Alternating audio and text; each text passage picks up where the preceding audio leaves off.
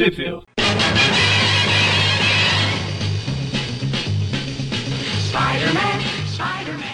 Bem-vindos a mais um Trip View Classic. Eu sou o Maurício.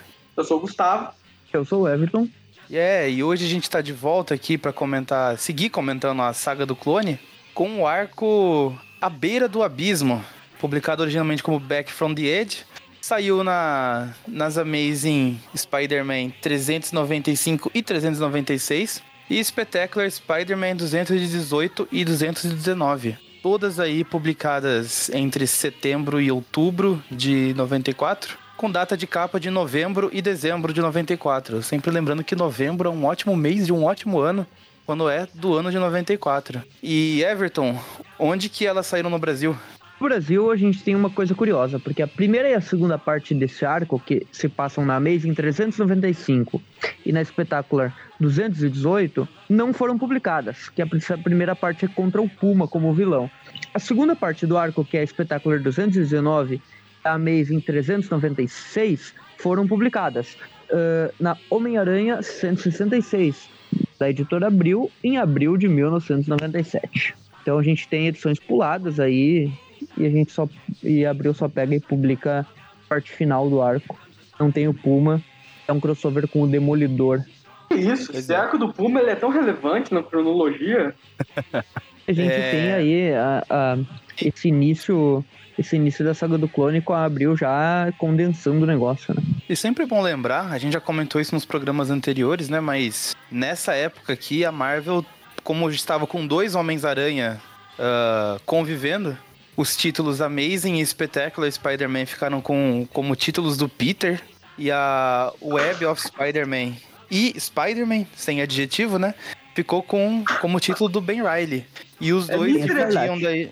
É, minha impressão, Oi? os títulos que vendiam mais ficaram com o Peter e os títulos que vendiam menos deram pro Ben Haley. Não, não sei ben... se é isso, porque o título Spider-Man de 1990, aquele sem adjetivo, ele vendia bastante também. O, e daí os dois é, dividiam a revista quando era na Spider-Man Unlimited, né? Que era uma revista maior, tinha mais histórias lá e... Enfim, é, eu, eu vou repetir isso mais algumas vezes nos próximos programas só para contextualizar o, os ouvintes no, nesse início de Saga do Clone. A gente já comentou também, mas a Abril meio que adotou uma divisão parecida aqui no, no Brasil, né? A revista O Homem-Aranha era a revista do Peter e a Teia do Aranha era a revista do Ben Riley. Enfim, mais uns programinhas, só que eu repito isso só para contextualizar o pessoal, ninguém ficar perdido. Equipe de, equipe de roteiristas Depois... aí do Peter era o Tom DeFalco e o Demates, enquanto com o Ben Haley tava, como a gente falou no último programa, com o Terry Kavanagh e o Howard Mack. Cara, deram também pro Peter os roteiristas que mais vendem. Enfim, começamos então, então com a Amazing 395. Tem uma capa com um Puma bem diferentão, né? Porque o é. Bagley, acho que ele nunca tinha desenhado o Puma antes, aqui é a primeira vez que ele faz. E é um Puma bem magrelo, assim, que parece um. Ah, ele é diferente. É um Puma bem é, diferente. Esse Puma ainda da capa, ele ainda tá de boa. Se vamos comparar com o Puma que a gente vai ver nessas edições. Mas quando chegar nele, eu comento. Quando eu penso no Puma, eu penso no Puma, no Puma do Salvo Sema. No Ronfrens também lá, que é o inicial, mas, mas eles são bem parecidos. Agora esse Puma aqui, ele é estranho. Acho que os dentes ou o olho dele tá estranho. É, ou tá muito cabelo. A cara dele ficou mais animalesca, né? Ele é tá mais felino mesmo. Parecendo aquela mulher dos X, do X-Force, a Feral. Vocês lembram? Eu lembro Não. dela, sim. Eu lembro pelos motivos errados. Eu lembro dela no, na minissérie Massacre Renasce, escrita pelo grandioso Rob Life, pelo grandioso Jeff Loeb e desenhada pelo grandioso Rob Liefeld. O Rob Liefeld que criou a Feral, né? É. é. Bom, agora a gente começa então nessa, nessa Amazing aí, a 395, e a história já começa aí com uma transação ocorrendo, né? É. Eu só queria comentar que esse cara aqui de Sobretudo Verde, em alguns quadros ele tem a mesma cara que o Peter Parker o, o Romitinho, ele começou, a, né, pelo que eu tô vendo nessa fase, ele já começou a desenhar as pessoas com a mesma cara. Infelizmente é algo que ele começou a fazer Porque... nos anos 2000. Porque o Romitinho é específico. Não, não, não, o Romitinho não, o Bagley. Bagley sim, ele faz isso mesmo. Eu- É, porque o Romitinho já ia justificar que ele tava longe do auge ainda, né? Tinha Sim, uma sim, década. ainda ele. tá uma década do auge. No auge. Do Baga. É, a, a- é do Bagley. Os desenhos são do Bagley e o roteiro do Dematis, com a arte final do Larry Malstead. E, e daí acontece essa transação aí, né, com o, o Sr. White, né? Ahn, é aquele, aquele Walter carinha ali White. verde que parece o, o está Peter, né? Metanfetamina. Aham. É, antes do câncer, né? Porque ele ainda tem cabelo. Se bem que eu não duvido que isso aí que ele tem na cabeça seja uma peruca. Esse cara, Clifford White, é um traficante de drogas e tal. Daí ele Olha vende só, ali pra. só pra comentar rapidão, ó, a peruca ela tá até meio solta aqui na frente, no segundo quadrinho que ele aparece. É verdade, né? A franjinha tá, tá bem solta ali. E quando ele tá saindo lá, depois de vender as drogas dele lá, ele encontra com aquele que não permite a venda de drogas, o Card... Não, pera. Ah, esse foi da última edição. Agora a gente tá falando do Puma, né? É. Do Puma, do Bagley. É, esse Puma, ele- meu Deus do céu, ele, ele não tá com uma cara de gente. O, o Bagley desenhou ele com uma cara de Puma mesmo. Com orelhas de chacal ainda por cima. Eu ia falar que ele tá parecendo as orelhas do Chacal. Hum, e ele, o uniforme dele é o mesmo, na teoria, só que ele tá todo rasgado, então dá uma impressão meio estranha. Ahn, ali Como o, se ele ele, tivesse assim, mais animal do que humano Hum. ali, né? ele se desespera, olha pra trás e os outros caras lá que ele vendeu as drogas estão sendo atacados por outra pessoa, uma mulher estranha. Eu acho que eu Hum. já sei o que aconteceu aqui com o Puma. Eu acho que ele despertou a mutação secundária dele, igual o Fera dos X-Men, sabe? É, o Fera ficou felino mesmo. É, o Fera, É. ele tá bem, bem a cara do Fera mesmo, só que amarelo em vez de, de azul. É. É bem a pegada do, do Fera, o visual desse Puma aí. Uhum. E daí quando o Sr. White olha pra trás, tá lá o- os caras com quem ele acabou de fazer negócio sendo enforcados pelo cabelo dessa mulher No- misteriosa. da Nocturna, a gente já viu ela. Esqueceram? Esqueci. Ah, é a Medusa, não é? Ela, tem- Então. ela é tipo uma medusa com asas de morcego, poderes sônicos. Enfim, são uns poderes bem aleatórios. É uma criação do Dematei, se sente. Naquela fase. Quando tava chegando lá na. Peter, dos pais do Peter serem robôs, ela apareceu no anual. Não, eu lembro agora que você falou do nome dela. Mas Sim. se eu olhasse pra ela aqui, assim, não, não ia lembrar, não. Em boa memória, porque essa personagem eu realmente apaguei da minha mente. Aí, E- né? Ela pega e acerta um filho da puta com outro filho da puta usando Batendo os cabelos. puta. Enquanto esse Puma humano aí, ele tá querendo furar os olhos do Peter genérico aqui, que agora sim, ele tá realmente com a cara e tá com o cabelo do Peter. Não, é nesse, nesse quadrinho que dá um close na cara dele assustado, sim. Aí, enfim, né? Voltamos aqui pro Homem-Aranha abandonado. Esse Homem-Aranha do Bagley, muito parecido já já, tá com, com o Ultimate que ele faz depois. E ah, o Você acha? Bagley. Acho que o Bagley ele já saiu do auge dele. Eu acho, porque ele tá mais magro do que, o, do que ele fazia o, o Peter algumas edições atrás. Sim. Por algum Cara, não, não, não acho tão parecido com o Peter Ultimate ainda. Naquela que ele tá Ainda escalando, não, mas tá no caminho. aquela que ele tá escalando ali, não, mas nessa que, ela tá, que ele tá parado ali. Ah, é parecido. nessa mesmo que eu tô olhando, Não, é assim. dele, dele não é parado o no escuro aí, não. Ainda é o- acho bem o Bagley anos 90, sabe? É, ainda é o Peter do Bagley dos anos 90, mas dá pra ver que ele tá querendo virar o Peter dos anos 2000 do Bagley. Tipo, ele não tá ainda tão magro, tão magro, mas já tá no processo de. Como é mesmo o nome da. Daquela doença que a pininha da Mary Jane tinha. A anorexia, Anorexia. Ah, é, de anorexia. Bom, a- ele tá ali, né, parado em casa, sozinho, se lamentando, né? Aquela narração ali, estilo de Mateis, Literalmente subindo pelas paredes por estar sozinho em casa. casa da Tia May, Tem, né? a, tem daí o título da história, né? Outcasts. Uma, uma banda, uma banda bem famosinha dos anos 2000, mas que só tem um hit. O, eu vou dar um ponto negativo pro Dematês, ele perdeu a chance de tirar esse S aí do Outcats Casts e transformar isso em Outcats. E seria uma referência ao Puma. Deveria ser também Tweepcast, não Bear. Ah, aí o, o Aranha ele começa a andar ali pelos quartos da casa da Tia May, vai pela, pelo teto, pensando que ele é o Aranha, que ele não tá mais sendo Peter, o Parker está morto Começou. enterrado. Tá lembrando Começou. a gente porque a Mary Jane deu um pé na bunda dele e foi embora. Toda esse, essa porcaria aí, esse, ahn, essa coisa de Peter nunca mais, ele já tinha descartado, é. mas ele desce ali, daí ele lembra do, de tudo que rolou em Ravencroft, lá com o clone e tal. Uhum. que ele não sabe que é aquele cara. Ele também tá aqui lembrando um pouco da tia May, do tio Ben, quando ele era criança, né? É, ele vê os fantasminhas ali, né? A tia May ainda não morreu, caramba, coitada. Normalmente quem desenhava esses fantasminhas assim era o São Buscema, não o Bagley. É. É. Uhum. Daí tá lá o tio Ben dando uma historinha pra ele, a tia May fazendo crochê. Uhum. Tio Ben é o único que deveria ser o fantasma aí, por enquanto. A é, a tia May tá na. A tia May tá na forma astral. A não ser, é claro, que tenham feito um reboot de algum desenho antigo que o Peter gosta. No caso dele, realmente a infância dele está morta. e daí termina ali tudo, ele vai embora de lá, sai na chuva, né? Uhum. E... Enquanto isso, né? Não sabe o que na... pensar, né? Te amei, tio bem, te amei. Ele acha que é só aranha, mas ele não sabe se é isso que ele quer, mas ele tá evitando sofrimento e tal. E lá, lá embaixo, né, corta a cena pra Mary Jane andando na é, chuva sem guarda-chuva. em outro estado, né? ela tá chegando.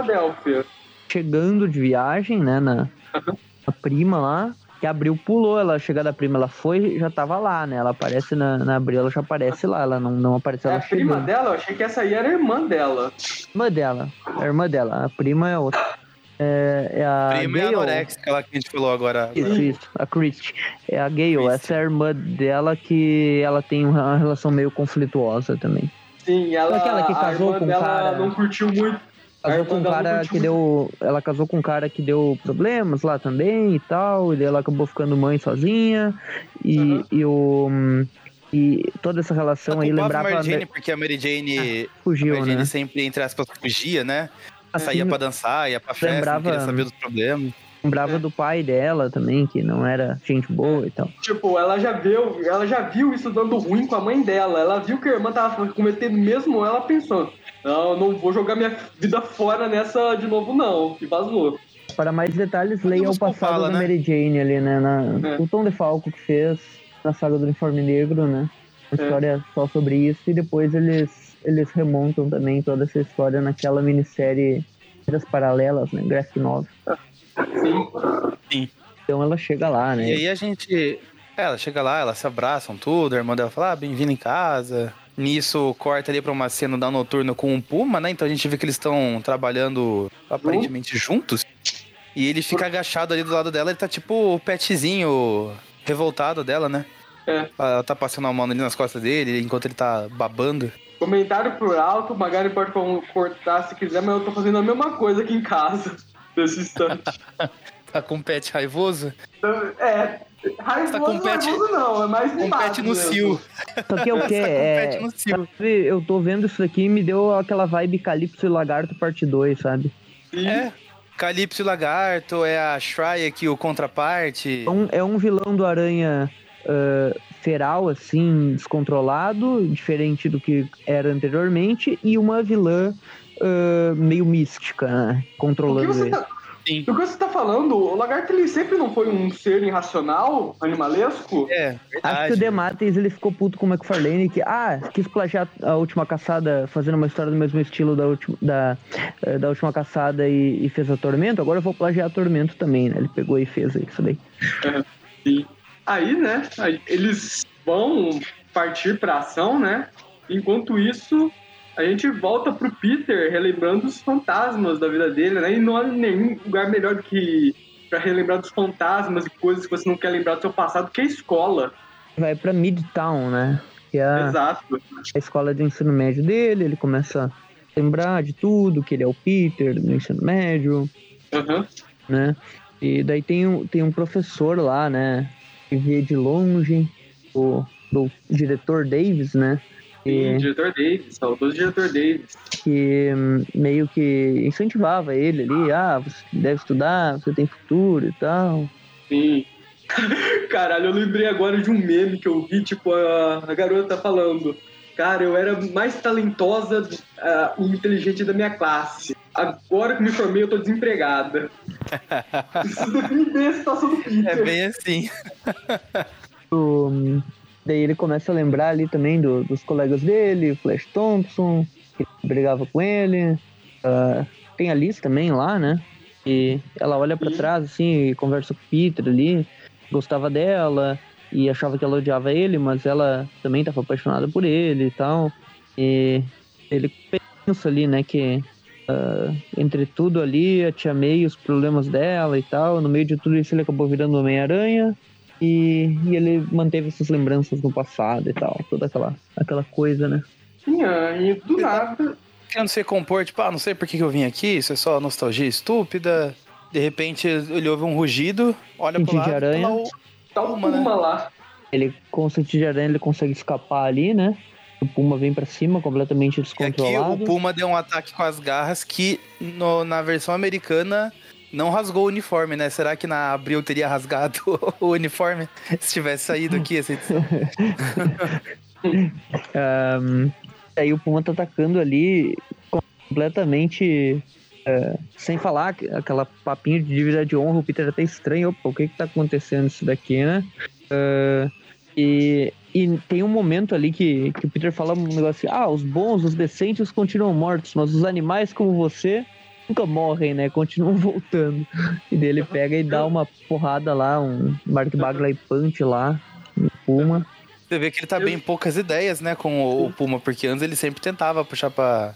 Ah, pro é. diálogo, pra racionalizar tudo. E agora ele praticamente desejou que o Puma tivesse morto. Ele nunca fez é. isso. Eu só queria comentar aqui que antes eu tava, nessa edição, quando eu tava lendo, tava na dúvida, mas aí eu tive certeza que o Puma aqui, ele tá completamente bestial e sem personalidade. Eu percebi uma coisa acabou a dívida de honra do Peter com o Puma, e com isso acabou qualquer traço de personalidade que o personagem tinha. Afinal, ele só era essa dívida de honra. Tanto que ele sumiu depois, não, não teve mais aparições depois de todo esse papo ser resolvido. Porque não tinha mais porquê.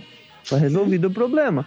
Ele foi descartado, digamos assim, e ele meio que se pôde uma boa época ali no lugar do Craven, né? Eles têm um estilo bem parecido. E depois, agora que tem o filho do Craven, não precisava mais do Puma, né? E daí agora o, uma volta aí e a, ali aparece a noturna, né? Frente ao é. Peter. Chama até ela pelo nome, né? Angela, Angela Cairn. É. Eu só queria apontar um erro aqui de continuidade, porque se eu não me engano, na história que o Peter enfrentou ela, ele nem sabia que ela era essa pessoa. Nem sabia o nome dela, pelo menos. Sei que ele tinha descoberto é. Screen, né? Depois, né? é. O... Enfim. E ele, ela tá lá, né? Meio que estilo Calypso uh, com o lagarto, Ryek com o contraparte aranha, aquela coisa, né?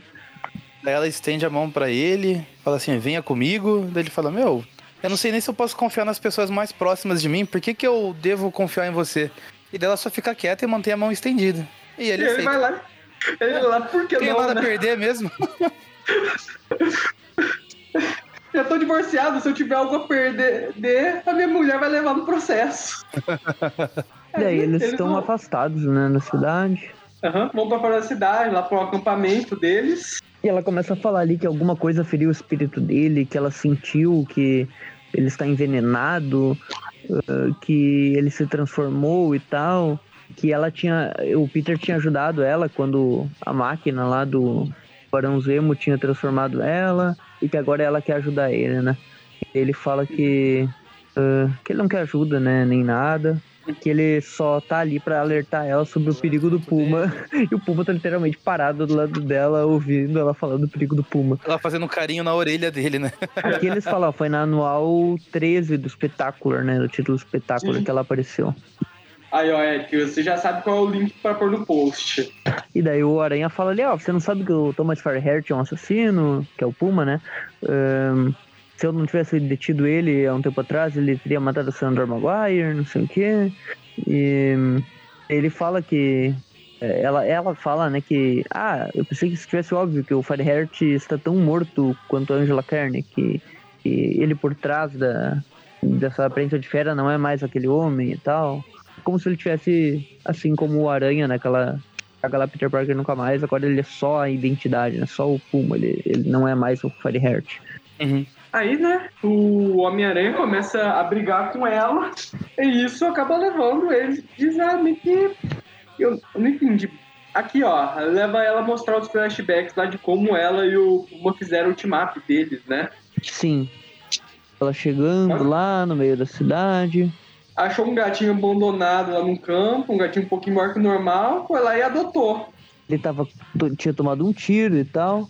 E, ele tava, tinha sobrevivido, mas estava muito ferido. Ela cuidou lá do, do Puma, Uhum.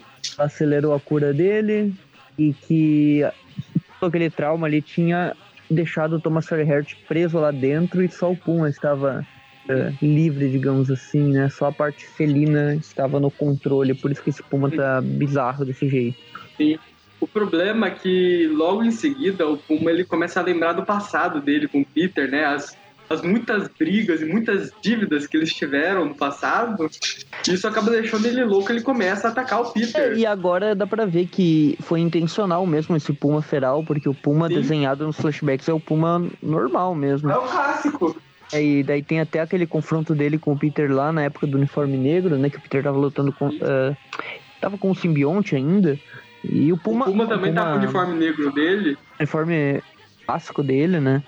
E, e daí depois tem aquele confronto deles que eles vão lá pra, pra aldeia indígena do Puma e tem toda uma viagem maluca lá. Isso é do Jerry Conway lá com o Salbucema na espetácula. E eles têm uma luta final e depois ele meio que param, né, com essa história de vida de honra e tudo. Eles saem fora, Claro. né? Termina isso. Aí o Puma ataca o Peter, a Noturna, a Noturna aqui, que não é filha do Noturno, dá pra lembrar porque existe outra personagem com esse mesmo nome na Marvel que é filha do Noturno. Ela tenta impedir o Puma e o Puma vai lá e dá o- faz como muito gato que recebeu carinho quando não queria receber carinho, arranha a cara dela. Ela fez errado, ela devia ter espirrado aguinha na cara dele, né? Sim. Gato mal, gato mal. Aqui o Puma fez um cosplay de gata negra com aquele ex-namorado dela que a gente comentou lá no vídeo de vilão da Ah, é. Sim, Gata Negra. sim. E agora vai começar a porradaria clássica do Homem-Aranha com o Puma na próxima edição. Tem uma splash page aí finalizando a, a história. Agora vamos aqui para The Spectacular Spider-Man 280. A troca a equipe, né? 218. 218. 280. 280 existe? Não, 218, foi mal. Acho que nem eu existe. tava vendo né? aqui, tem, a Spectacular Spider-Man tem até um mil, mas acho que eles exploraram alguns números antes de chegar nesse número. Ah, com não, certeza. não, claro. não, não tem até o mil nem ferrando. A 280, 280 da Spectacular, por exemplo, já não existe. Eu tenho certeza que ela não existe. Sim, sim. Essa Não tinha, retomado vai a, ser... a- não tinha retomado a numeração recentemente? Eu achei que tinha até chego. Não, não, a Spectacular do A a clássica, ela. não chegou no mil. É, a, a, a Spectacular. Não, não, não no mil. A Spectacular 280. Porque eu sei que retomaram a numeração da Spectacular recentemente, não? A última Não, não, não, Spectacular original é a 264 E 3. e 3. 263. 263, isso aí. Aquela Homem-Aranha 200 de abril, ali onde termina a história do Homem-Aranha. Olha, eu, eu encontrei É aqui. legal. Ah, não, não. Legal aqui no Marvel Wiki, né? Que é Spectacular Spider-Man 263, a próxima é Spectacular Spider-Man 1000. É Falei que tem um isso, mil. é isso não, não faz sentido nenhum, é só caça-níquel, né? Sim. Ah, então agora nessa Espetacular 218 a gente já tem uma capa que contradiz toda a historinha do Bagley transformar o Puma em feral, porque ele já tá com o visual clássico dele. Sim, e a primeira página já contradiz a contradicência do próprio Só por própria ser, capa, exatamente, porque daí é que ele já tá com o visual feral mesmo. ah, feito pelo Sal Buscema, que é um cara que desenhou muito tempo o Puma clássico, então ah, é legal ver os dois estilos do Puma desenhados por ele, né? Uhum, sim. E só pra História- comentar, essa história tem. A história ela tem plot do Tom DeFalco, arte do Salpsema, roteiro do Todd Desago, com as cores do John Cali e letras do Clan Robbins. A história se chama Quando Monstros Rugem, né? Sim. E é, temos aqueles diálogos de Eu sou aranha do Homem-Aranha, Tá demorando. enquanto ele. Aquela coisa de luta feral entre os dois, né? Mais uma vez. Aham. Só que agora, Eu sou Puma, você é aranha. agora, É é, bem caçada de Craven, né? Isso aí. Sim. agora é bem mais ah, feral do que nas lutas anteriores, porque o Aranha também tá nesse, nesse estilo assim, mais agressivo. Eles começam Sim. a sair na porrada.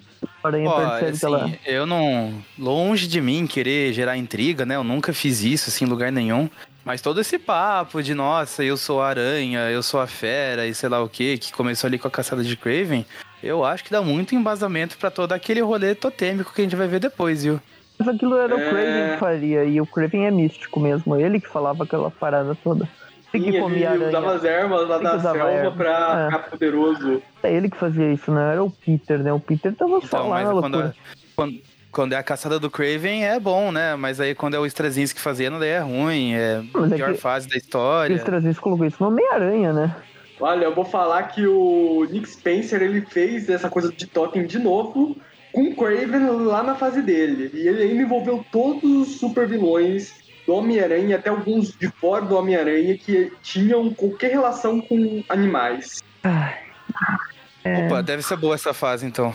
Pena Não, que não teve é uma o história legal. Romitinha desenhando. Não, não, não. Assim, o desenhista era o Humberto Ramos. É, então, realmente. Esse É naquele ainda arco tá que esperando o ficou, que- é, caçado, que chama? Que era o É o Hunted? Caçados, é esse mesmo. Cara, tinha uma capa bem legal nesse arco aí que me marcou bastante, que é o Craven numa sala lá com várias cabeças ali do Homem-Aranha e de, Sim. de vilões, eu acho. Essa capa é bem legal. Mas, tipo, não é um topens místicos, é assim. Na Marvel virou assim, que qualquer personagem que se veste como um animal, usa o nome de um animal, ele é tecnicamente um totem. Aí esse Craven, ele sequestra todo esse pessoal, joga eles no meio de, do Central Park, prende eles lá, chama um monte de caçadores de todo mundo, dá pra eles lá um corpo ciborgue lá pra eles e bota eles pra caçar todo esse pessoal que se veste animais. Aí quem sobreviver é, se torna digno de ser chamado de totem. Quem não sobrevive, é. plot interessante, sobrevive, hein? Oh, nossa, próxima. essa aí faz É. total sentido, esse, esse plot aí. O Craven de volta pra essas coisas. Não, não, isso daí era só uma desculpa. O Kraven só queria forçar o Homem-Aranha a matar ele mesmo. Não, então tudo bem, que é a única coisa que ele faz desde que ele voltou da morte, né? Tenta morrer de novo. O Everton critica, mas se, se fosse a mesma história com o nome Demetes ali nos créditos, ele tava elogiando. Certeza. Se o Demates ele consegue mesmo fazer o plot ruim ficar bom. Sei não, aquela Peter Parker nunca mais era dele. Mas é que tudo que envolve Peter Parker nunca mais e pais do Peter deve ser desconsiderado a cronologia. Estamos de olho nesse pano passado, Everton. Enfim, né? A porradaria tem um do quadrinho aqui. Do- O Aranha tá com. Assim, ó, é o Salvo Sema, eu sei, mas ele nunca desenhou a lente expressiva do Aranha, né? Ah, ah, sim. ele tá igual o isso é Deadpool. porque, Isso é porque nos, é, esses são os anos 90. Eu acho que essa. Ih, já chegamos naquela parte que os editores eles começaram a obrigar os desenhistas a desenharem os personagens de certa maneira que, segundo eles, vende bastante. Ou seja, como o desenho lá na Image.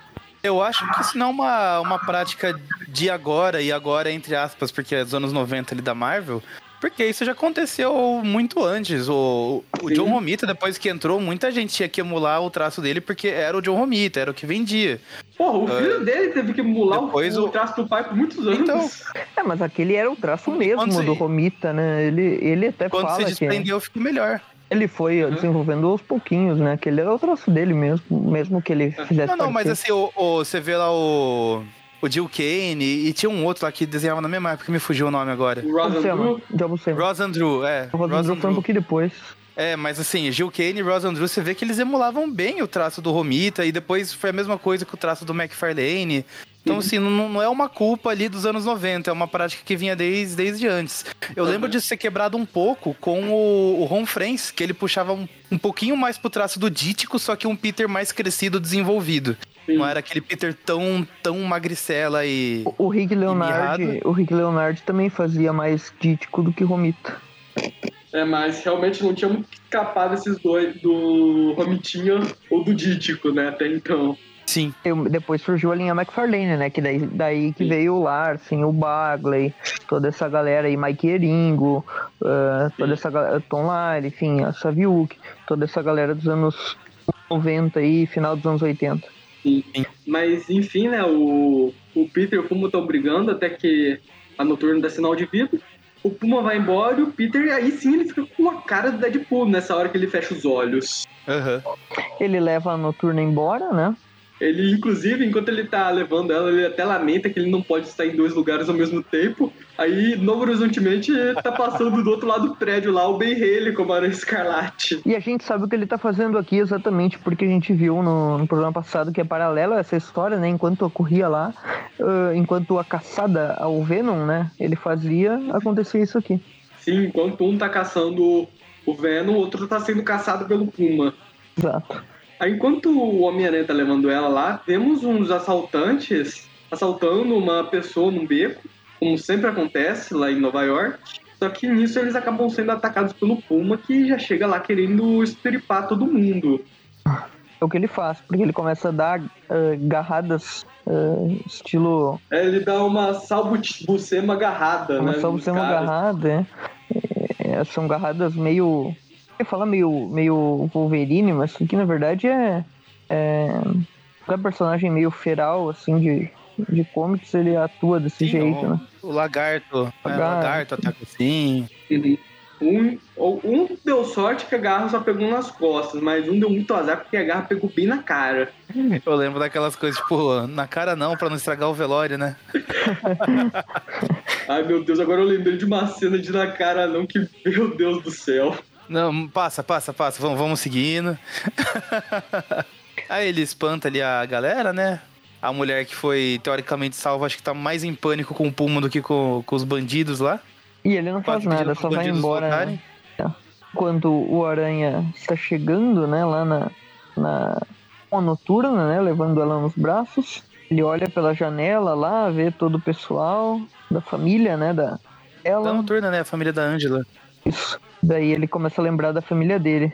Daí ele vai para cima do teto do prédio, tem um aquela capa Morte da Fênix barra Crise nas Infinitas Terras, que é o o Superman segurando a prima, né? ou o Ciclope segurando a Jean Grey, aqui é o Homem-Aranha uhum. segurando a Noturna. Daí tem uma cena da, do, aproximando do rosto dele, ele falando que o mundo vai seguir, que ele não pode permitir que as coisas continuem assim e tal. Uma, uma ceninha que corta, corta da tia pro, Ana, né? No hospital, da tia Ana vendo a tia May lá, fazendo. Ah, fazendo tipo, aquelas, aqueles monólogos ali pra, pra tia May que tá, tá deitada ainda em coma. Ah, eu devo tanto a você me pareceu. Chamei como, como uma irmã que eu nunca tive. Sim.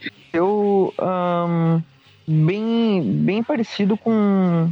Como é que eu vou dizer? Aquela cena só pra mostrar, ó, não esqueçam, a tia May está morrendo. Uh, Nossa, que ela, essa da. Ela não tinha aparecido ainda, né, nessa edição. Então meio que, ó, vamos lembrar o que está acontecendo aqui pro pessoal não, não, não achar estranho todo esse papo do Peter, né? Da tia May, papapá. Eu só queria comentar que essa coisa da tia da Ana falando que a tia May é a irmã que ela nunca teve me deu um pouco de arrepio, porque me lembrou do Miles Orr falando que a Gwen era a filha que ele nunca teve. O... E ela já tá praticamente aceitando ali, né, a morte da Tia May. Tem o momento que ela fala: você não precisa ser forte mais, você já fez sua parte, você teve uma boa vida, vai em paz, tudo vai ficar bem. Quando o Peter ficar lá com a guarda-chuva de teia, né? Uhum. Acorda Deixou a, a, mulher gravemente ferida, sendo tratada apropriadamente na chuva, em cima de um telhado qualquer. Ela tá ali ainda meio fora de si, né? Falando que não é a Ângela e tal. Daí ela lembra do Puma e fica lá não, parada. Ela não lembra, faz, faz uma conexão estranha, né? Que o Peter tá falando, ah, fica tranquila, Ângela. Ela, não, Ângela não, eu sou Puma. Aí ele, Puma? Não, você precisa descansar mesmo, você ainda tá delirando. não, você é noturna, você é a noturna, você não é a Puma, não. Mas foi Essa meio daí tá que... tá errando até do pseudônimo animal dela. Foi meio que pra alertar que ela tava sentindo o Puma perto, né? Uhum. Enquanto isso, voltamos pra Mary Jane aí na casa da irmã dela. Começa a falar os problemas familiares, tem uma página que é hum, chata de ler, porque tem que virar a revista. Sim. Ai, sim, verdade. Os caras nem desenharam os quadrinhos direito, né? Pra caber os diálogos. Eles tiveram que fazer assim pra caber todo esse diálogo enorme numa só página. São todos quadrinhos iguais. Todos quadrinhos Sim. iguais. Exato. É tipo o John Byrne lá desenhando toda uma luta. Da... E a luta acaba sendo três páginas completamente em branco. Aí ah, é o surfista prateado e o tigre branco lutando na nevasca? Sim. Aí o Burn ele tentou repetir isso lá na Mulher Hulk, e a Mulher Hulk saiu pela página falando: Não, Burn, ninguém gostou disso da primeira vez que você fez isso, cara. e daí a, a irmã da Mary Jane começa a conversar com ela ali, falando que ela precisa fazer o que é certo, eh, que ela não pode fugir quando tá brava com alguma coisa, que seria egoísta da parte dela aceitar que a Mary Jane ficasse ali para apoiar ela, sendo que a Mary Jane tem os problemas dela também. né? Um, e agora ela tem uma vida dela também. Ela deve seguir em frente e tal, e, e tentar recuperar e reconstruir a vida dela, em vez de ficar ali, né? Meio que com a desculpa de ajudar e ficar com a irmã, fugir dos problemas dela. Só pra comentar, você falou seguir em frente, Magaren, a música desse, desse episódio vai ser a música lá da, da carreta furacão. Siga em frente, olhe para o lado, Olhe para o batida do tabaco. Então a Aranha Noturna continua. Agora saem pela cidade, né? Ela tá meio que rastreando onde está o Puma. O Aranha acaba passando pelo Demolidor. Pois é, isso é muito. Isso tá muito Novo Horizonte. Ele tá realmente cruzando com todos os personagens que estão relacionados ao título. Daí ele encontra o Demolidor ali. E o Demolidor passa É. por ele. E fica olhando. Aí ele é tipo aquelas. Quando você encontra uma pessoa conhe- conhecida, mas você não quer cumprimentar ela, sabe? Ele passa essa por ele, mas finge que nem, nem viu. Só vira a cara pro lado. E aí finalmente o Aranha Noturna chegam, né? Lá na onde Do- está o Puma. Um depósito aleatório de Novo Horizonte, né? Que é a base de muitos super vilões, inclusive. Aí começa a luta final do Aranha contra o Puma. Ele come- Uma feral, mas o. Aham. Aí tá a noturna assustada que vem dos dois, se salbucema panteando, né? Até a morte. A, a Noturna faz aquele meme que viralizou quando saiu o primeiro Ju- Jurassic World. Do, do, do cara lá tentando segurar os Velociraptors só colocando a mão na frente. Não sei se vocês lembram disso. Sim. Que virou até. Ficou viral entre a galera que trabalha em zoológico, essas coisas. E tipo, daí, tipo, apareceu o cara lá indo lá cuidar dos hipopótamos, daí ele fazia a cena lá. Tipo, estendendo os braços pra frente, assim, pra segurar os hipopótamos. E o cara que cuidava do. Não, e até com os animais mais tosquinhos, assim, tipo, o cara cuidava, sei lá, do coelho. Daí ele ficava assim, colocando a mão na frente do coelho né, pra tentar acalmar É ele. coelho É muito bom. tosco. Você nunca assistiu Monty Python, não? Bicho mortal. que não. Voltamos. Mas eu sei que o pai do Chris lá, o Julius, ele tem medo. É verdade. E olha que ele nem assistiu Monty Python, ele assistiu a Noite dos Coelhos. Mas enfim, a gente volta aqui pra Mary Jane, pra irmã dela lá. Com a, a, a irmã da Mary Jane, a Gale aí, com aquele clássico caso lá de o filho ter pesadelos, acordou e agora quer dormir com a mãe. Não sei se isso vai dar gatilho ou não no Eric. Um daqueles sobrinhos da Mary Jane lá. Daí ela Aham. abraça ele também e tal. Aham. Enfim, momentinho de família aí só pra quebrar um pouco a história. Voltamos pra Puma versus Homem-Aranha. Aí a, a Noturna cansa dessa porradaria até a morte. Ela bota a mão na cara dos dois, igual que o Sprat lá nos Velociraptors. E faz o, o Baramandan dela lá, que faz o Puma voltar à forma humana dele. Desbloqueia, né? Eu só espero que quando ela foi, fez isso no Peter, ela também tenha removido toda a fase emo dele.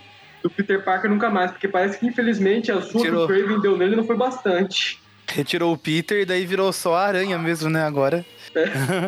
É, e Aí o. é, é, eu acho que aqui agora, a partir de agora, o Puma não aparece mais tanto nas histórias do Aranha, porque ele tem uma dívida de honra com a Noturna. Então ele tá lá nas histórias da Noturna toda hora querendo cobrar essa dívida de honra e querer pagar ela Sim. e tal. Vai Mas comprar falando um sério, jornal pra falar bem da, da Noturna, né? Mas falando sério, eu acho que o Puma ele vai voltar lá nos anos 2005, lá na Guerra Civil, como namorado da Gata Negra. Faz completamente sentido, já que os dois personagens sempre con- conviveram bastante e apareceram em várias histórias juntos. Ah, são dois felinos, né? É. E se, ele, se eles forem um casal mente aberta, dá pra encaixar o gatuno aí no meio. Aí, enfim, né? O Homem-Aranha ele tenta convencer a Noturna, né? A procurar ajuda, né? Se tratar. Só que ela simplesmente decide ir embora. E a edição termina com o Homem-Aranha triste, olhando para o céu, enquanto passa uma neblina por ele. E, e ela. E ela dá uma retórica boa no Aranha, né? Porque fala, ah, você tá mal psicologicamente, deixa eu levar você pra doutora Kafka. Ela, não, vou embora. Aí ele, não, mas por quê? Por que você não tenta? Aí ela vira e fala, porque você não tenta. Aí o Homem-Aranha ficou lá sem, poder responder nada, né? Ela jogou a cartinha de retorno do Uno, sabe? E o Aranha fica com aquela cara aí e me quebrou no argumento. Pois bem, né? Agora a gente vai voltar agora pra Amazing Spider-Man, pro Marvel Team Up da vida. Mas um Marvel Team Up válido da vida, né? 396, né? Exato. Essa história. Homem-Aranha e. Não pode falar. Não, você ia falar que essa história, ela volta com a equipe aí da, das Amazing, né? Aham. Que é o, o E- Demates, um, o, o desenho do Bagley. Aham. Pra mim, o Homem-Aranha e Team-Up só são válidos quando é Team-Up do Homem-Aranha com ou o Demolidor, ou com Tocha Humana, ou Team-Up reverso com Justiceiro. No caso, eles trabalhando junto no começo e depois querendo se matar no final. Teve uma época na internet, é, sei lá, faz uns 10 anos já, por aí, tipo ali por 2012. Acho que de 2012 a 2015, mais ou menos, que, mano, a internet pirava, assim, em ter um team-up do Homem-Aranha, o Demolidor e o Deadpool. Não sei se isso aconteceu de verdade nos quadrinhos, porque eu não cheguei a ler, mas que sempre falava que era o Red Team, né, a equipe vermelha. E eu olhava aquilo e ficava assim, por mais que eu gostasse dos três personagens, só que eu ficava, meu, eles não conversam entre si ali, sabe? Tipo, o Homem-Aranha com o Demolidor, ok. Homem-Aranha com o Deadpool, ok, mas aí Deadpool com o Demolidor fica meio, sei lá. Até o Aranha com o Deadpool eu já acho que não tem muito a ver. Nada, na verdade. É, Eu acho até que combina um pouco, Só porque o. Deadpool, ele é o cara que dá nos nervos do Homem-Aranha. Eu acho legal isso, porque normalmente é o Homem-Aranha que dá nos nervos do É, meio que o Homem-Aranha provando do próprio veneno. É. Mas o título deles lá, que era o Homem-Aranha e Deadpool, que tava saindo até um tempo atrás, aí eu achei cansativo. Na verdade, eu. Ah, sim, muito, gente... não. Se vocês quiserem ouvir mais reclamações sobre o título Homem-Aranha e Deadpool, procurem lá no Trip Que a gente fez muitos, mas muitos programas falando mal desse título. E eu participei de vários, acho que mais do que eu gostaria, inclusive. ah, na verdade, eu acho que é porque a maior parte das coisas que eu li do Deadpool é ele lá na X-Force, nos anos 90. Praticamente não interagia nunca com o Aranha. Depois, no título lá do Joey Kelly, tem aquela história que ele volta no passado, eh, do Homem-Aranha, né? Passado do Homem-Aranha, tem o Deadpool lá e tal. Mas, dando essa a parte aí, eh, mais recentes dos dois interagindo, eu não, não vi muita coisa, né? Então não tenho muito essa impressão. Eu, acho, ele um que personagem que, bem tipo, mais X-Men, Wolverine e tal, do que Sim, sim. o Cable e tal, do que qualquer outra coisa. Eu acho que o problema pra mim desse título dele com o Deadpool foi porque as histórias tinham mais o clima de uma história do Deadpool do que uma história do Aranha. Sim. E, assim, isso é um problema pra mim, né? De repente o pessoal vai lá ler, gosta, tudo, até, até melhor, né? Sem sair no lucro, mas eu acho que por causa disso que eu acabei não gostando O muito. Deadpool, ele Ah. funciona nesse tipo de história. O Aranha, ele se adapta a diversos tipos de história. Então, eh, dá pra desenhar um... Dá pra fazer uma história lá do Hulk, toda vida científica e tal, e colocar o Homem-Aranha no meio. Dá pra fazer uma história dos mutantes lá, do- dos X-Men, falando sobre preconceito e tal, e coloca o Homem-Aranha no meio. Dá pra fazer uma história de viagem no espaço dos Vingadores e coloca o Homem-Aranha no meio. E assim como a história cômica do Deadpool. Enquanto o, o, enquanto o Deadpool, imagina ele em uma história super séria lá e ele tendo que agir lá no meio. Tipo, até, Não. até acontece lá no início do- da X-Force lá, só que o Deadpool ainda não tava o personagem que é hoje, né? O personagem que ele é hoje, ele não funciona fora de uma história do estilo dele, né? Mas enfim, a história começa aí com o Demolidor batendo nos bandidos. Eu só que... Pois é, né? Aí Está, começa aqui com... está atrás do Coruja, né? O Owsley. Sim, sim. Esse é o cara que realmente ele estava destinado a se transformar no coruja, porque o nome dele é Onsley, né? E, ou seja, tem Ons, é Corujas Lane, praticamente. Ah, sim. Al, Owsley, é. Sim. Verdade, caramba, eu, eu nunca tinha feito essa associação. Eu fiz essa associação agora que eu vi o nome dele em caixa aberta. Caraca. eu olhei e pensei, meu Deus, tá escrito Parabéns. no meio. É, no Parabéns pela fluência. original dá pra trazer ele como Coruja como se fosse só um, um diminutivo ali do nome, do sobrenome dele, Aham. apelido. Aí, Mas até Aí aí, só pra até aí o Silvio Manfred, que é o cabelo de prata, também Silvio Man, né, tirando o Fred ali, fica Silverman, praticamente. Então, O Octavius, né? tá, na verdade, é, o nome o Kioque é, é polvo em inglês mesmo, né, octo. Então, é, o, é Octopus, Octopode. então Octavius... Octopus, que realmente se refere ao polvo. é. Isso é bem comum em quadrinhos, em, não só na Marvel, em diversos tipos de quadrinhos eles fazem essas... essa- Aqui no, no Brasil, a, a Disney fazia aquele. É. Fazia aquele tipo, ah, o senhor Osmar Mota. Exatamente, esse tipo de coisa E no acontecer. pica-pau lá, o Leôncio, o Zé É. Bom, daí ele tá... o Zé Jacaré. Ele tá atacando ali os bandidos, querendo saber onde é que tá o coruja e tal. Ninguém sabe onde é que ele tá, mas ele tá agressivo ali. Fala que eles Aham. devem aparecer de qualquer jeito. E que ele sabe que o, uh, que o Coruja tá seguindo ele e tal. Aliás, ele sabe que o Coruja tá seguindo ele, ele não, ele derruba os caras e fala que sabe que tem alguém seguindo ele faz três noites. Ele olha para trás, tá o Homem-Aranha lá em cima, né? E ele, ah, por que você não diz o que você procura e tal? Daí ele. Daí o Aranha desce e fala que tá procurando por um amigo e ele sabe que ele é o Matt Murdock. Ele sabe que é o Matt Murdock, Sim. isso já, já de antes, mas aqui ele fala uh, porque o plot do Demolidor dessa fase aqui é que ele tinha forjado a morte do Matt Murdock e esse Demolidor era outro cara, na teoria, e o Peter notou que não, e que era o Matt Murdock que chegou ali falando que era ele. Se eu não me engano, inclusive o Matt Murdock tá aí fingindo que ele é o Mike Murdock lá. Aquele imagem que ele criou nos anos 60 lá, que é o irmão dele que não é cego. Exato. Aí ele fala ali, não, eu não sou o Matt Murdock, o homem que você conhece, o Demolidor que você conhece não existe mais e tal. E daí o Peter, ah, não me engana, deixa de ser trouxa aí. Ele diz, não, o Matt Murdock está morto. E daí ele fala, e eu também. o Homem-Aranha agora ele tá se vendo no espelho, porque o Matt Murdock tá que nem o Peter lá na fase dele, Exato. Peter Parker nunca mais. Ele fala, eu também, eu também tô nessa, vamos sair dessa porcaria junto. É. Eu também entrei na fase emo, vamos fazer coisa de emo lá, vamos não sei o que que faz. Vamos visitar o cemitério. E realmente eles vão visitar mais tarde o cemitério nessa edição. Aí tem uma ceninha ali do Coruja, né? É, no teto de um, um, poste ali em cima de um prédio. Uhum. Aí ele tá usando. Ele tá na torre do World Trade Center, né? É. Você vê ali o desenho do World Trade Center. Sim. Eu só queria comentar que eu fiquei bem triste, que eu eu acho o Coruja um vilão legal, mas eu fiquei triste que nessa edição ele tá com esse uniforme noventista, com esses óculos esquisitos. Eu achei ah, muito mais legal que o visual do Coruja, do Coruja original.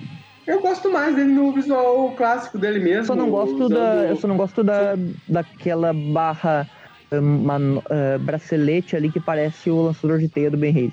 Sim, eu gosto mais dele naquele visual mesmo, terno capa. Doutor Estranho. É que eu acho que aquilo ali lembra um pouquinho o pinguim, daí eles, sei lá, né? Ele tem aquele terninho. É, então. Ele é meio que um pinguim da.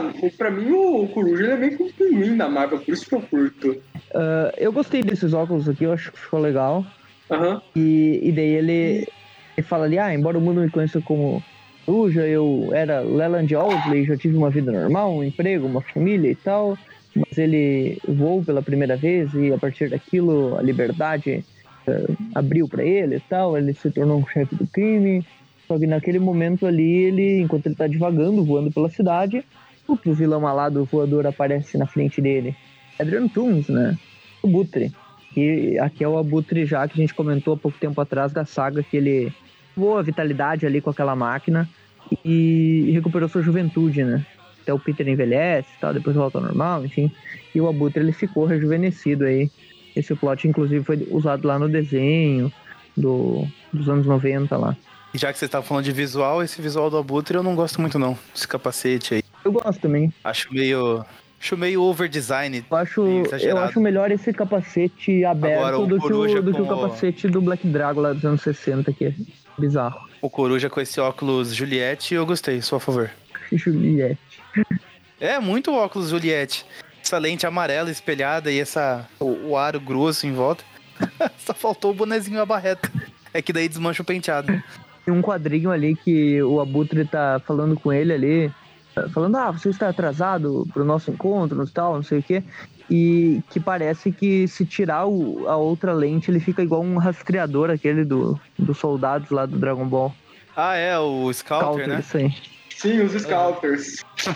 e daí ele fala ali, vamos, temos que conversar e tal. Eles meio que fizeram um acordo ali, eles vão, vão planejar algo, uma team-up vilão aí, né? Team-up de super vilões. Sim, você é um vilão de um herói urbano que tem temática de pássaro. Eu também sou um herói, um vilão de um herói urbano cuja temática é pássaro. Precisamos fazer uma aliança. Por acaso, é só, nós, dois, nós dois usamos verde, né? É, só... E também usou verde. Junta aí o Açor Assassino, Uh, quem mais aí? Qual outro pássaro que tem a, a, a o Banshee? Falcão de Aço. Falcão de Aço. Falcão de Aço é herói, né? Mas. É, mas todo herói tem seu dia de vilão, né? Como é que é? Só, só basta um dia ruim pra qualquer pessoa se tornar um vilão. Olha só, a, o Abutre é muito filho da mãe.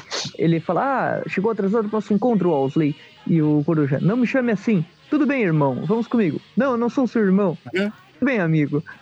e tipo, ele vai. Eu lembrei de um episódio de South Park que eles estão banindo uns caras do Canadá e eles começam. Vai embora, amigo, não me chame de amigo. Chapa, eu não sou seu chapa, companheiro. Eu não sou seu companheiro, colega. Eu não sou seu colega, amigo. Eu sou seu amigo, cara. E assim por diante. É muito bom. Eles vão embora, a Mary Jane continua. Ah, faltou o pico, né? Daí passando o dedo no nariz, falando assim, não deu. Boa. O, a Mary Jane continua lá na casa da prima dela, que aqui na Abril a Eu gente só só vê ela chegando que- já lá, né? Ela tá lá em Pittsburgh. É, Eu só queria comentar que o Magarin, ele provavelmente vai ficar muito feliz de não estar gravando esse programa, porque tem tanta Mary Jane aqui que ele acabaria lembrando do Homem-Aranha 2 sem querer. E achar que isso aqui é a HQ da Mary Jane. Jane, ela vai pro quintal da casa de- da, da irmã dela lá, ela lembra da família dela na infância, da- dela brincando com a irmã, com a mãe dela que tá morta, o pai dela enchendo o saco, né, Abusivo. querendo escrever os livros fracassados dele lá, enchendo o saco de todo mundo. Como, colocando a culpa no barulho que a criança naturalmente faz por ele não conseguir escrever bem. E aqui de Mary Jane ali do, do Bagley, ela é bem diferente, né? Ela lembra aquele corte de cabelo clássico da Mary Jane, vez da Mary Jane Bagley aí adulta, né? Que já usa aquele cabelo mais estilo McFarlane. Mais armadão, né? É que o McFarlane faz ele bem cacheadão, né? O, o Bagley ele faz ele mais armado, assim, mais, mais cheio, porém liso. Aqui. Eu gosto, eu gosto quando o pessoal faz esse cabelo da Mary Jane mais cheião, assim. Gosto bastante. E ela fica ali pensando e tal, a irmã dela chega ali é, e começa a conversar com ela sobre o passado e tal. Enquanto isso, o Demolidor e o Aranha estão conversando. O, o Demolidor continua com aquele papinho lá, ah, não, o Matt Murdock está morto, eu não sou o Demolidor. E ele, ah, você pode ficar com todo mundo menos eu. O Aranha fica ali em volta, né? Chato pra caramba, né, mano? O cara literalmente querendo ficar em paz. Ele, não, não, mas eu sei que você é, eu sei que você tá falando besteira. Me ajuda aqui. Quer que esteja E ele enterrado no tanto o saco cemitério, do Demolidor não é que o Matt Murdock. Demolidor parte pra ignorância. É, e, e daí ele fala, ah, você não quer me escutar? E, inclusive, olha, o Peter tava tão certo do que ele fala, que se fosse outra pessoa, ele ia ter revelado a identidade secreta dele. Ele fala, ah, eu, eu falei tudo sobre os problemas com você, não só com o Homem-Aranha, mas também com o Peter Parker. Então ele tinha certeza que era o Matt Murdock. Porque se não fosse, Sim. ele ia ter revelado a identidade de graça pra um aleatório. E o Demolidor canta essa bola pra ele, né? Revelar sua identidade secreta pra um completo desconhecido não é inteligente. Pois é, ou- ouve essa, Gank. Referência pra quem é fã do Miles. Ele com- começa a desviar ali do- dos golpes do Aranha. Ah, dos golpes do Aranha não, da... O Aranha tentando impedir ele de caminhar pra conversar com ele, ele começa a desviar do Aranha. E ele fala ali que ele não consegue matar Peter Parker, que também não é pra ele matar Matt Murdock.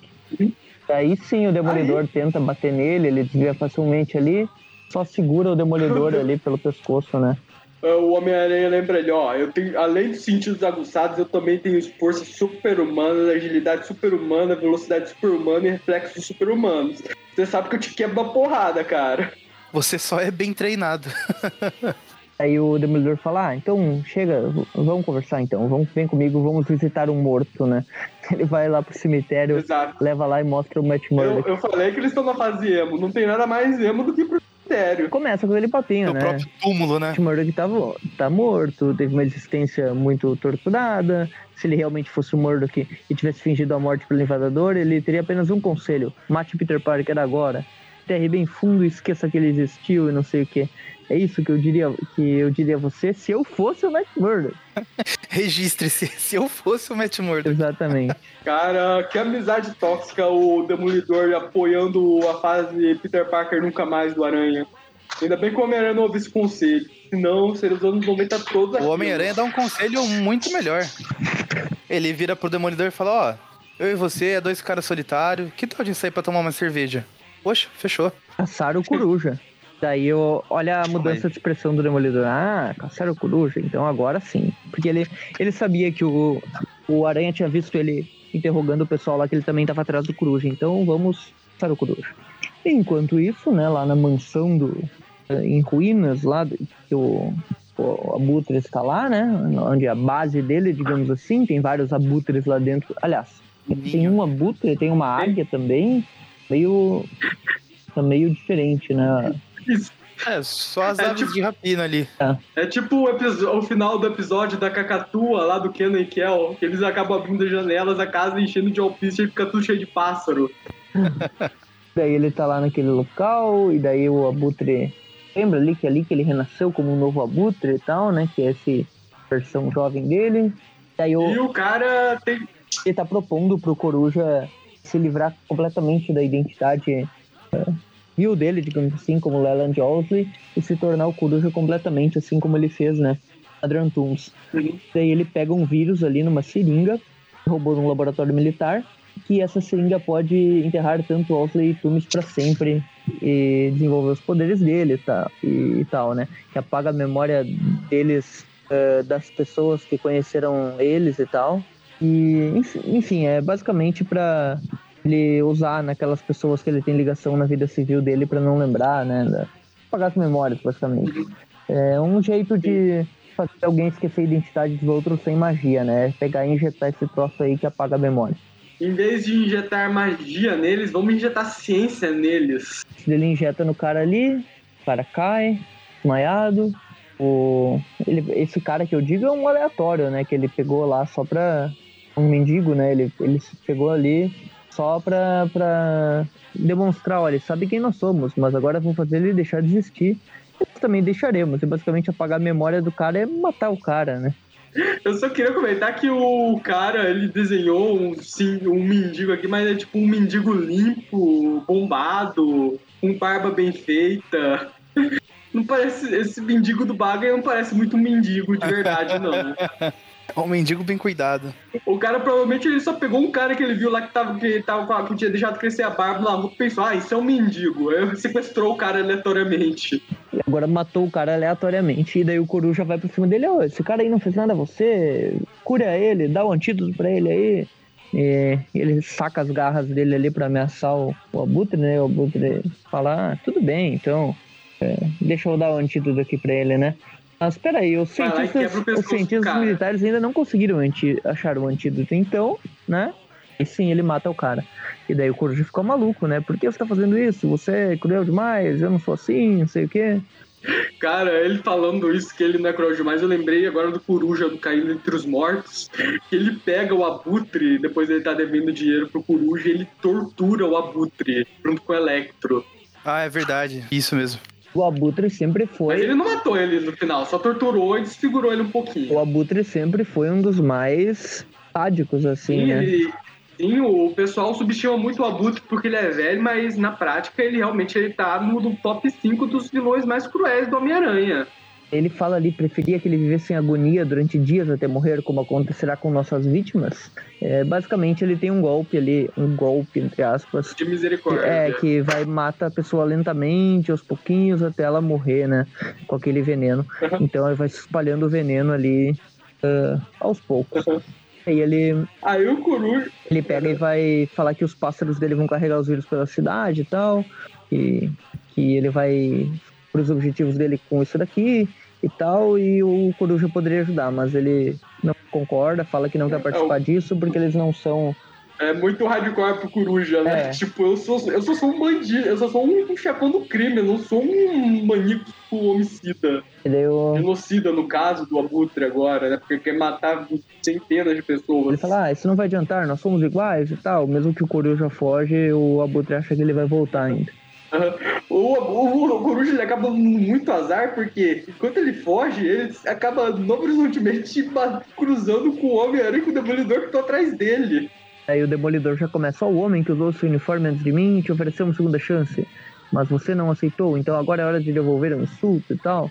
Eles começam a, a lutar, né? Só que quando o Aranha tava ah, prestando Distraído atenção no Coruja, lá, o de Aranha pita e vem uma águia e acerta as costas do É, Aranha. vem um urubu, na verdade, um abutre, e arranha ele pelas costas, ele já começa a cair morto de Covid aqui. Me pareceu mais uma águia do que um, que um abutre. Não, não, é, é que é meio pescoçudo aqui, eu não sei se notou, e tem aquela golinha também. Mas é, eu acho que é o formatinho que não tá ajudando muito. É, infelizmente, esse já não é mais o Bagley no auge, né? Então, Daí o Aranha começa a desmaiar pelo, pelo esse ataque aí do pássaro, né? Que tem o veneno ali uh, que o Abutre colocou, né, para ajudar o Coruja aí na, na batalha. Acertou o aranha. E, e vamos agora para a última edição desse programa, que é a última edição desse arco, né, do Back in the Edge, de volta ao abismo. Agora a gente volta para a equipe da Spectacular, né, que é o Defalco com o Salvo Sema. É, Defalco no pote, né? Ou é aquele Todd desarro, né? No soteiro, se não me engano. Opa. Vazou áudio, hein? Gustavo? Oi? Cachorro. Cachorro. É, vazou é. o áudio do, do cachorro. É, vazou o áudio do cachorro. Foi muito engraçado que pareceu que, você... que o latido veio de você. Sabe quando a pessoa tá falando e de repente sai um soluço, tipo. um, a história é, agora começa aí com o Demolidor tentando fazer o Peter reagir e tal. O Peter até acorda, só que o Coruja tá fugindo nesse momento e o Demolidor, ah, fica aí mesmo, vou pegar o cara lá, já que você tá bem, né? Aí ele já chega interrogando, ó, o que que esse pássaro aí fez com Homem-Aranha, por que que ele tá assim e tal. Daí o, o Coruja, é, é, o seu amigo logo vai estar morto e tal, fica falando que aquele veneno ali era um experimental letal, enfim o Demolidor ele não tem teia para lançar, então o Coruja escapa, né? E daí ele tem que lançar o bastão de longe, bem de longe. E do bastão ia até atingir o Coruja, o Abutre aparece. Ia acertar até, só que é interceptado, interceptado ali pelo Abutre. Exato. Aí, né? O Abutre é, salva lá o Coruja e manda seu exército de abutres lá atacar.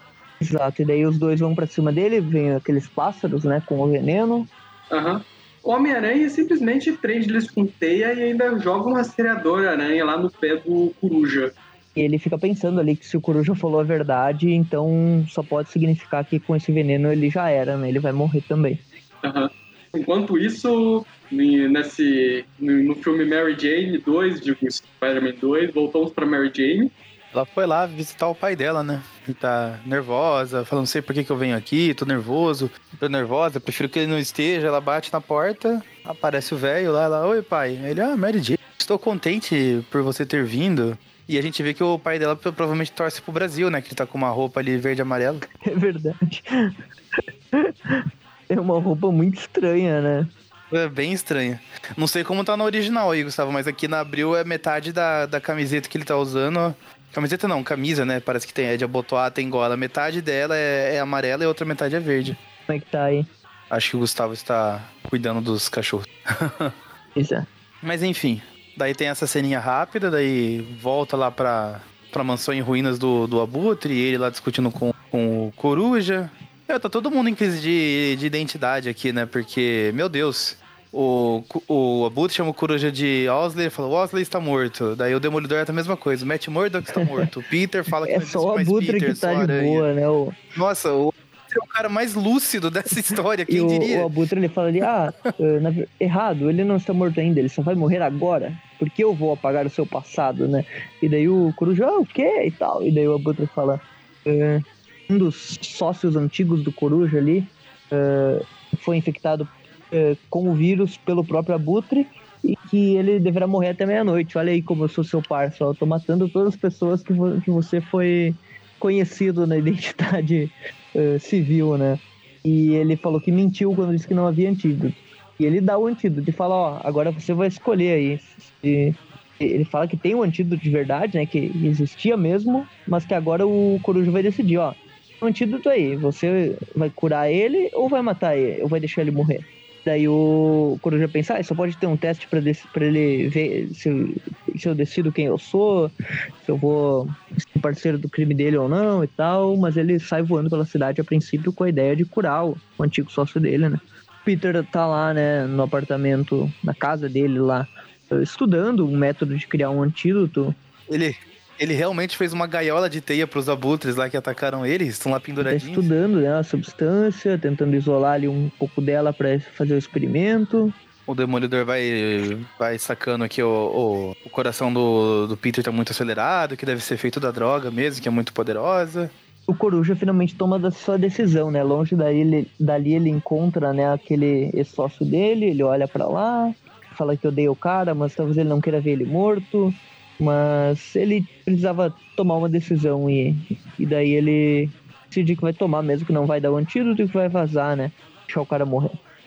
Daí corta pra Pittsburgh de novo lá, Mary Jane com o pai dela, e agora a gente vê que ó, a camisa verde e amarela era feita da luz, porque agora ela tá inteira Sim, verde. agora tá correto. Uhum. É, só pra comentar, não sei se ouviram, na última história que ele apareceu, ele não tava sendo preso, não? Foi a última aparição dela, dele antes dessa história. É.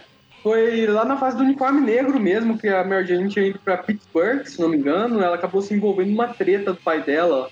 Termina com ele preso? Eu Mas não na lembro. vidas paralelas ele não aparece, então, né? Como flashback.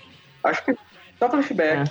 Eu lembro que ele vai, ela viaja e tal, ah, pouco antes do casamento, e tem uma história com o Smite.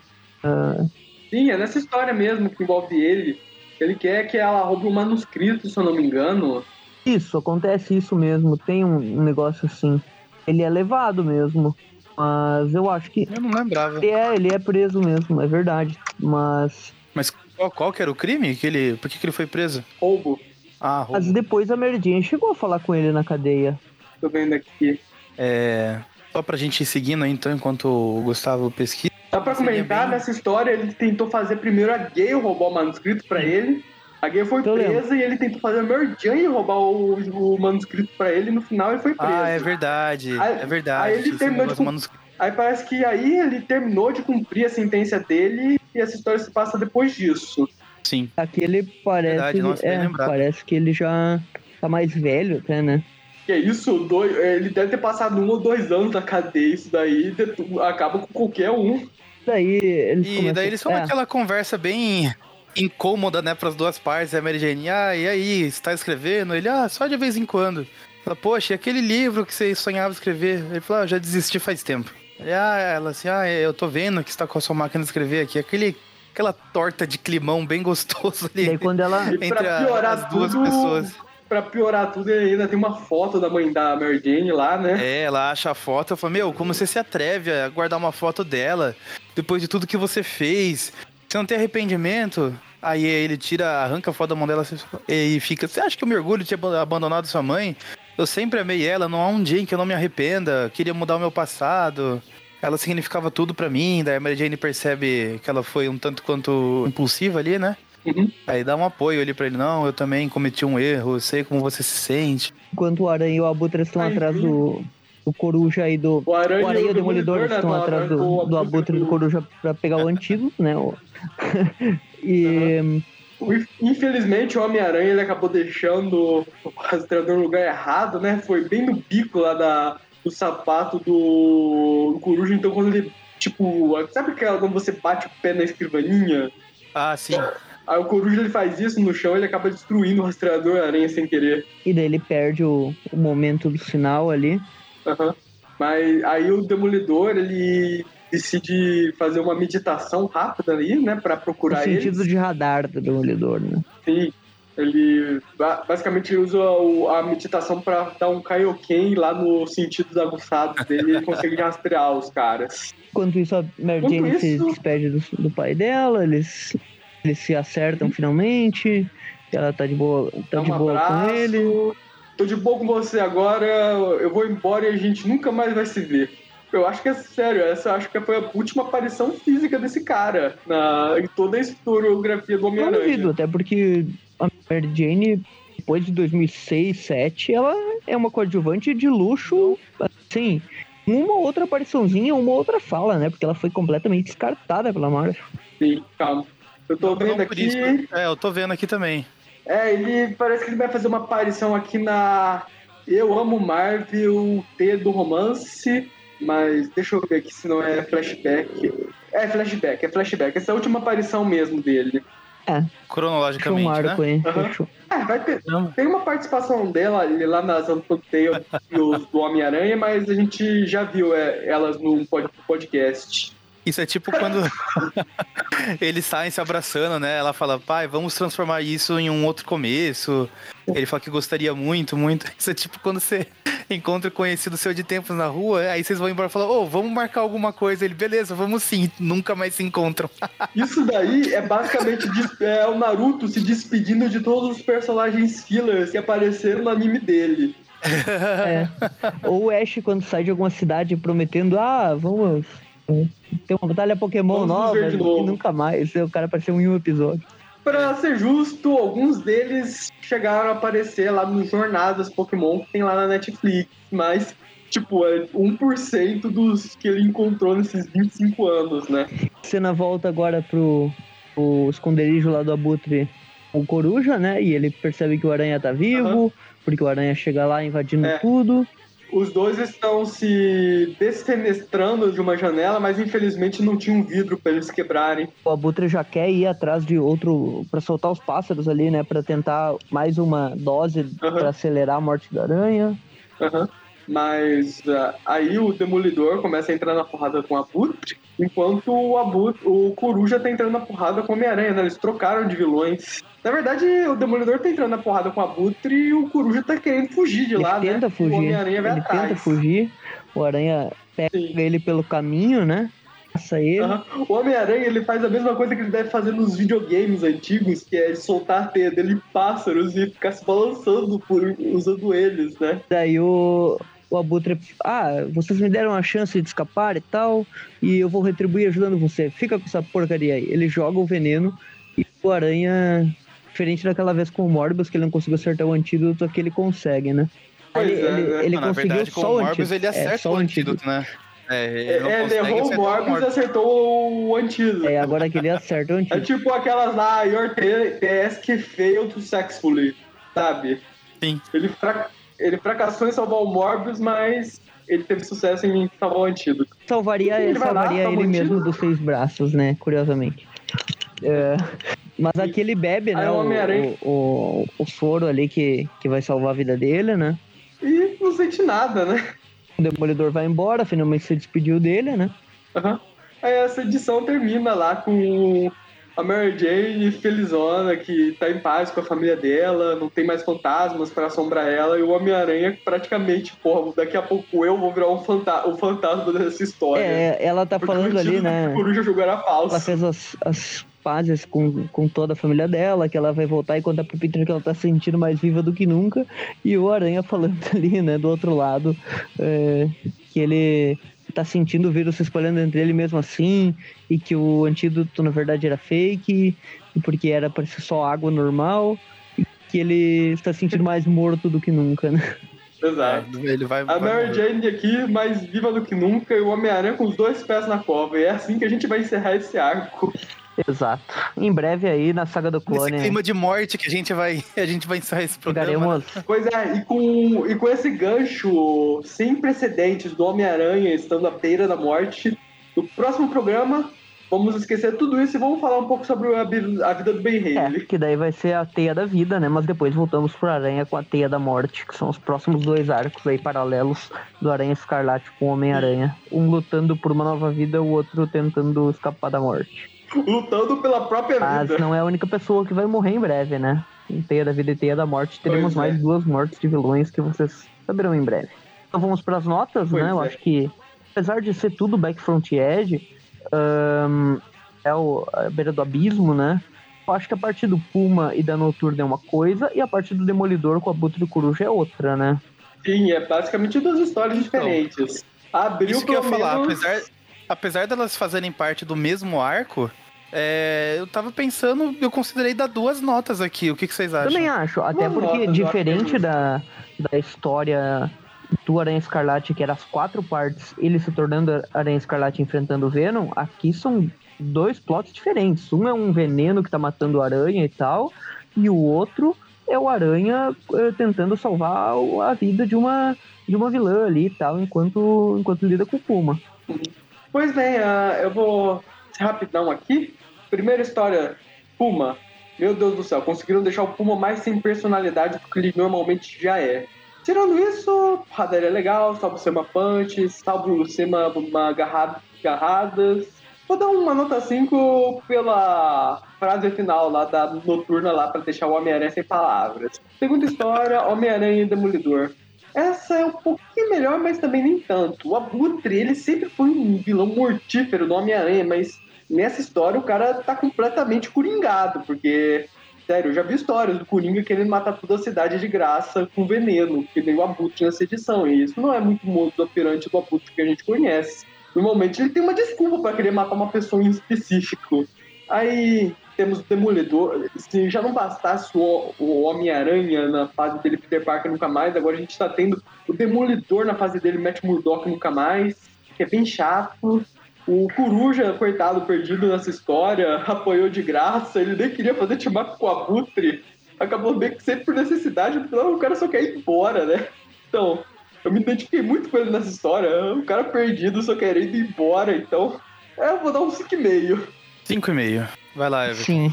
Uh, o arco do Puma, até acho que. Tudo bem, é, é uma coisa meio tormento, assim, no sentido de reaproveitar a, a situação toda e tal.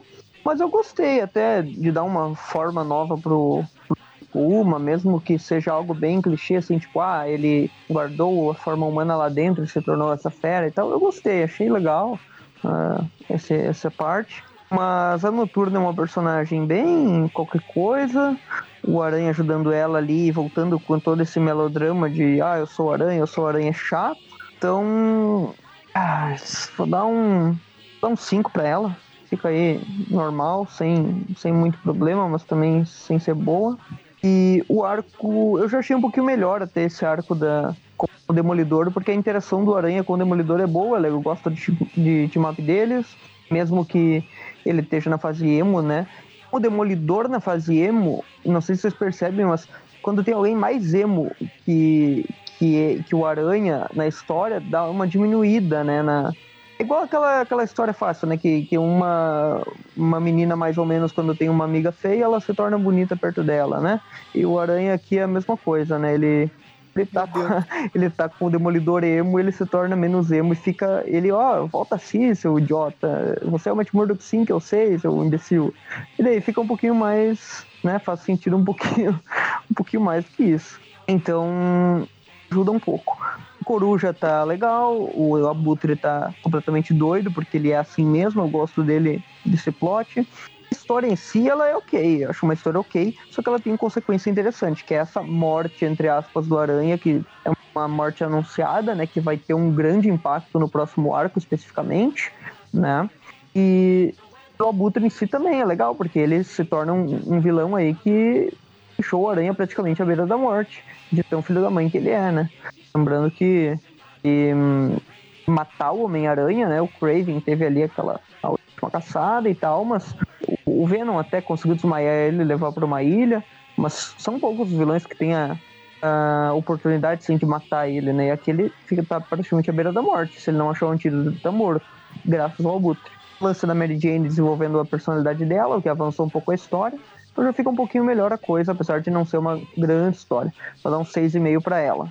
Uh, é estranho porque o outro arco que a gente comentou no programa passado, De Volta ao Exílio, ele tem o Terry Kavanagh e o Howard Mack, que não são grandes roteiristas. E aqui a gente tem o Tom DeFalco e o Matheus, que são ótimos roteiristas. Mas aquela história do Aranha Escalar que é muito melhor do que essa. Então eu não sei, né? Parece que uh, o jogo virou, né? Nessa, nesse momento aqui, não sei. É isso. O jogo virou, né, queridinha? Bom, beleza. Eu acho que as minhas notas não vão diferir muito das de vocês. A, a primeira é aquilo que falaram, é meio que um repeteco de Última Caçada e Tormento, né? Tem todas as vibes aí dessas, dessas duas histórias. Uh, dá até um pouco aquela sensação, tipo, de já vi isso em algum lugar não ficou, para mim não ficou muito explicado porque que o Puma virou de repente essa coisa só animalesca e o, o Fireheart, a, parte humana dele ficou mais oculta ali. Uh, mas de qualquer forma, não digo que me incomodou tanto, porque eu, eu nunca achei que o Puma também foi um grande personagem, uma coisa aprofundada, porque quando ele não tá querendo só matar o Aranha simplesmente, ele só tá querendo cumprir a dívida de honra e, e é isso. Às vezes as duas coisas. É, às vezes as duas coisas, né? Eu quero te matar para cumprir minha dívida de honra, seu bosta. é, mas eu gostei desse visual mais animalesco também que o, o Bagley deu para ele. Eu, talvez meu visual favorito do Puma até agora. É, então, nota 5 aí pro, pro arco, né? Fica aí bem na média, não, não fede, não cheira. E esse segundo, ele eu também não achei ele grandes coisas, mas eu gostei dessa retomada que deram aí no background na Mary Jane. Eu acho que é, essa parte, inclusive, inclusive, vai ser a maior responsável pela nota que, que eu vou dar. Porque de resto, eu achei meio. até meio chato acompanhar essas coisas. A gente já tava vendo o Peter na fase emo, daí tem o Demolidor, e daí o, o Coruja, sabe assim, três personagens nessa, tipo, ai, a minha outra parte morreu, agora só existe. Ficou bem chato. É que nem eu, eu disse, né? O. O Abutre era o cara mais lúcido dessa história, e ainda assim ele é um lunático. é, e, e, é engraçado como o Coruja, ele sendo o ponto focal ali da história, meio que as coisas acontecem ali, começam por causa dele. Eu achei que ele tá perdido também. Não lembro se foi o Gustavo ou se foi o Everton que disse que achou o Coruja meio perdido na história. E eu tive essa exata mesma impressão. Parece que ele tá meio de barriga ali, sabe? Que tudo poderia acontecer sem ele. Enfim. É, mais por causa aí da, desse, dessa retomada aí do, do passado da Mary Jane, e ela avançando pra frente, é, avançando só pode ser pra frente, né? Avançando com na relação aí dela com a irmã dela, as duas se entendendo, se perdoando, e depois ela se entendendo e se perdoando lá com o pai. Eu achei bem, bem positivo. É uma coisa que eu, que eu gosto de ver quando é trabalhado nas histórias e é, e é bem feito, para mim conta bastante. Então, seis e meio para para essas duas últimas edições que a gente leu aí. Beleza. Então, a gente fecha o programa. Deixa eu ver aqui. Peraí, que deu dízima periódica, eu tô diminuindo as casas. É, Beira do Abismo, parte 1. Né, a parte do, do Puma com a Noturna ficou com a média 5. A parte 2 do Coruja com o Abutre ficou com uma média 6. Então a gente fecha aí com um programa na média 5,5. É, hoje a coisa foi um pouquinho mais lenta, né? É. Saga do clone, né? Nesse programa a gente não teve nada de papo de clone no meio, mas as coisas vão mudar no programa seguinte, a gente vai falar da história do Aranha Escarlate. Porque eles estão em paralelo, né? Só teve aquela apariçãozinha rápida do Aranha Escarlate pra, pra lembrar, olha, tem, tem coisa acontecendo ali, né? Exato. Sim.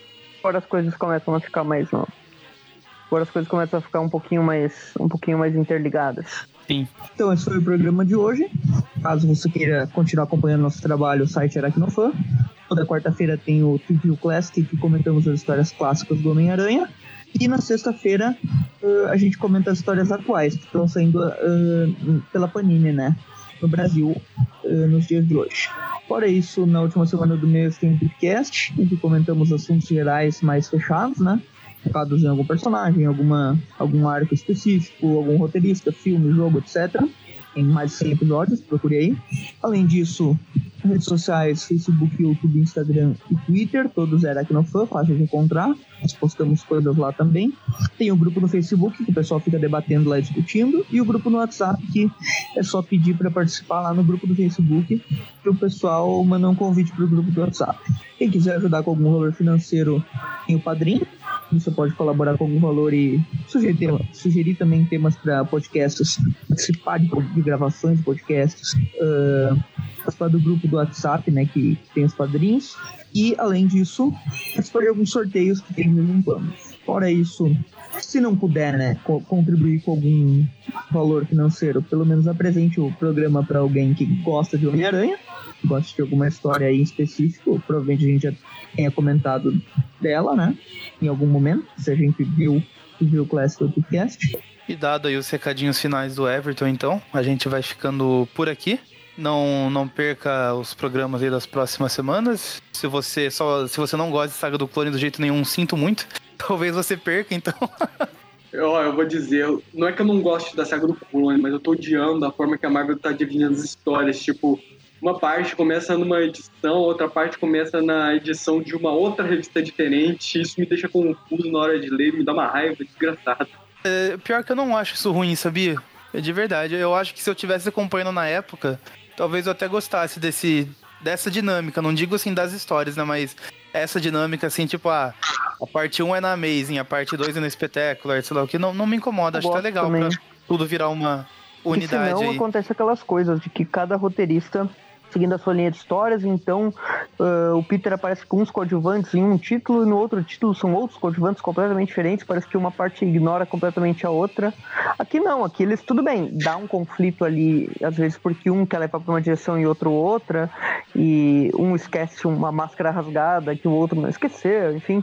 Uh, mas tirando isso, eu acho que também deixa um pouquinho a coisa mais completa e não tipo, cada roteirista levando para o seu lado e deixando tudo muito diferentão. É que, como leitor, isso me incomoda, porque, assim, se for essa coisa do núcleo dividido, cada um fazendo sua coisa ignorando um outro, isso, como leitor, me dá a opção de poder não acompanhar um dos títulos.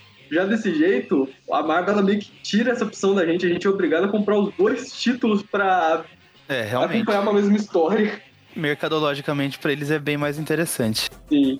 Mas é isso, então a gente fica por aqui. Até a próxima e falou! Oh.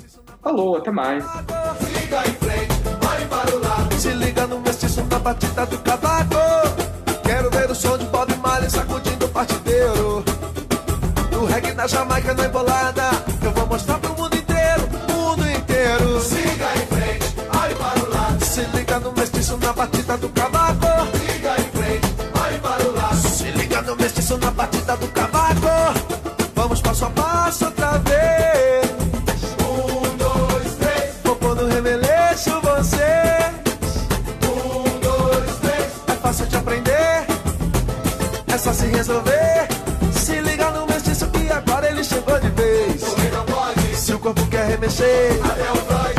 Fazer você entender. Como é que pode? Se você dançar, seu esqueleto ele balança. Siga em frente, olhe para o lado. Se liga no mestiço na batida do cavaco. Siga em frente, olhe para o lado. Se liga no mestiço na batida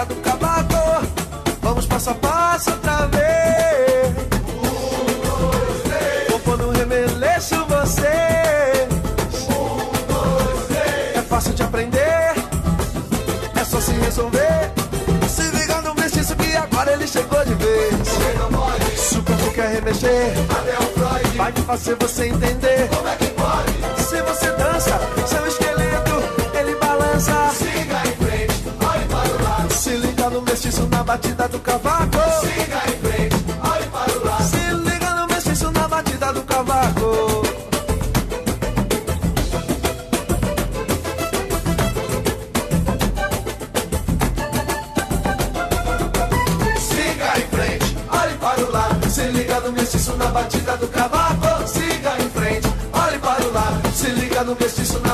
do cavaco. Quero ver o som de Bob Marley sacudindo o partideiro. O reggae da Jamaica na embolada.